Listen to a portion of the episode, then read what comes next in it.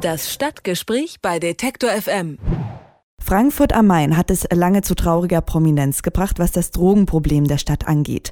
147 Tote. Das ist die erschreckende Zahl der Drogenopfer, die Anfang der 90er Jahre in Frankfurt vermerkt wurde. Als Reaktion auf die immer weiter und schnell steigenden Zahlen ist deshalb 1990 die Frankfurter Resolution auf den Weg gebracht worden. Prävention statt Repression, Süchtigen helfen, statt sie ins Gefängnis zu stecken. So die ganze Idee dahinter. So sieht seitdem auch der sogenannte Frankfurter Weg aus. Das Resultat, die Zahl der Drogentoten ist stark zurückgegangen. Letztes Jahr waren es mit 23 Fällen über 80 Prozent weniger als zu Spitzenjahren. 25 Jahre Frankfurter Weg. Welchen Kurs fährt die Stadt in der Drogenpolitik, die so erfolgreich zu sein scheint? Darüber spreche ich mit Wolfgang Barth vom Drogennotdienst Frankfurt in unserer Serie Stadtgespräch. Hallo, Herr Barth. Guten Tag.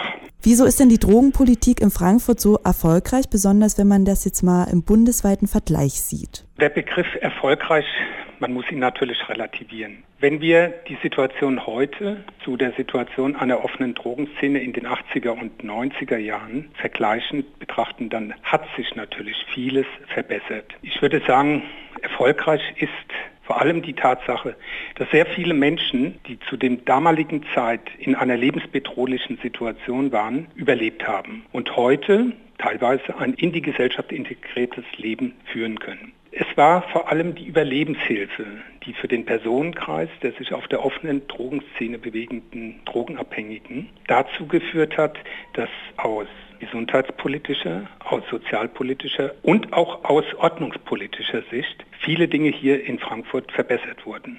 Die Todesfälle konnten stark reduziert werden, indem sogenannte Konsumräume eingerichtet wurden. Dort haben Abhängige die Möglichkeit, in einem sicheren Umfeld und unter hygienischen Bedingungen zu konsumieren. Welche Angebote gibt es beim Drogennotdienst für Drogenabhängige? Bei uns im Haus arbeitet ein interdisziplinär besetztes Team aus Sozialarbeitern, Pädagogen, Medizinern als auch studentischen Mitarbeiterinnen und Mitarbeitern.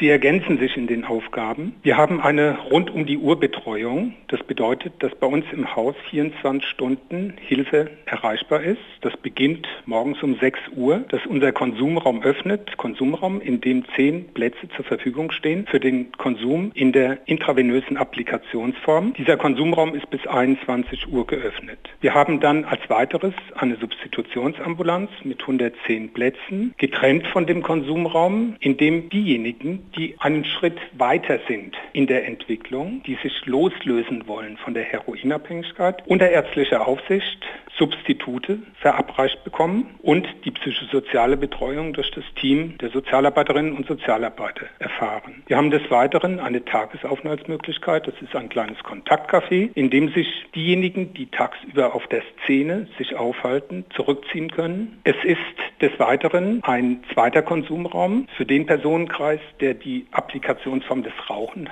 nutzt. Das bedeutet das Rauchen von Crack, aber auch von anderen Drogen. Wir haben eine Übernachtungseinrichtung, die öffnet abends um 20 Uhr. Notschlafbetten für obdachlose Drogenabhängige. Und tagsüber öffnen wir diese Betten für diejenigen, die es nachts nicht schaffen, zu uns zu kommen, die sich auch nachts über auf der Straße aufhalten. Und wir sind natürlich auch eine Beratungsstelle mit Beratung und Vermittlung in weiterführende Hilfeangebote. Das bedeutet, der Hilfesuchende kann hier mit dem Sozialarbeiter einen Hilfeplan erstellen. Er wird vermittelt in die weiterführenden Hilfeangebote, wie zum Beispiel Entgiftungsmaßnahmen, Übergangseinrichtungen, betreutes Wohnen, Nachsorgeeinrichtungen, stationäre medizinische Rehabilitation.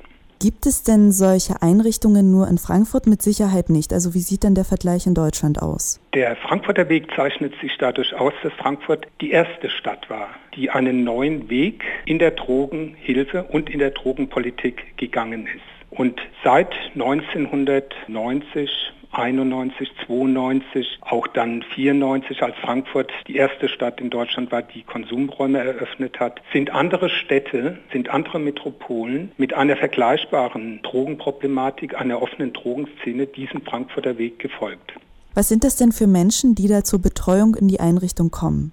Es handelt sich überwiegend um Personen, die von vielen Drogen abhängig sind, also manifest polytoxikoman Drogenabhängige. In der Reihenfolge Heroin, Kokain, Crack, Benzodiazepine. Heutzutage spielt auch der Alkohol eine sehr dominante Rolle. Diese Drogen werden tagtäglich nacheinander, durcheinander, den ganzen Tag über konsumiert. Und dementsprechend hat sich natürlich auch eine Toleranzentwicklung gezeigt. Das heißt, von all diesen Drogen sind diese Menschen abhängig. Die Drogen bestimmen ihren Alltag 24 Stunden lang. Und sie brauchen Anlaufstellen, sie brauchen Rückzugsräume, sie brauchen die Möglichkeit, in geschützten Räumen diese auch gefährliche Applikationsform, beispielsweise des intravenösen Konsums, die auch für die Öffentlichkeit sehr deutlich wahrnehmbar ist, in geschützten Räumen unter sterilen, unter hygienischen Bedingungen durchführen zu können und auch unter der Gewissheit, dass sie Erste Hilfe, dass sie Beratung, Betreuung und auch Vermittlung in weiterführende Hilfemaßnahmen durch geschultes Personal in den Drogenhilfeeinrichtungen erfahren. Ganz allgemein gefragt, wie kann man Drogenabhängigen, Sie nennen ja jetzt schon sehr drastische Fälle, wie kann man denen zurück einen Weg geben in den Alltag?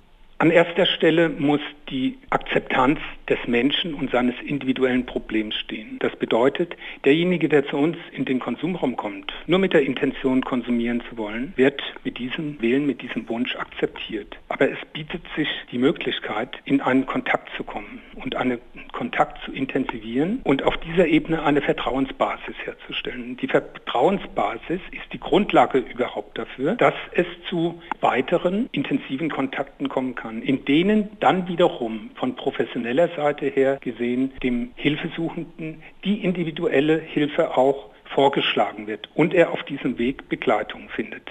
Mit Wolfgang Barth vom Drogennotdienst Frankfurt habe ich über den Frankfurter Weg und die Drogenpolitik in Frankfurt am Main gesprochen. Herr Barth, vielen lieben Dank für das Gespräch. Ja, ich danke Ihnen. Das Stadtgespräch bei Detektor FM.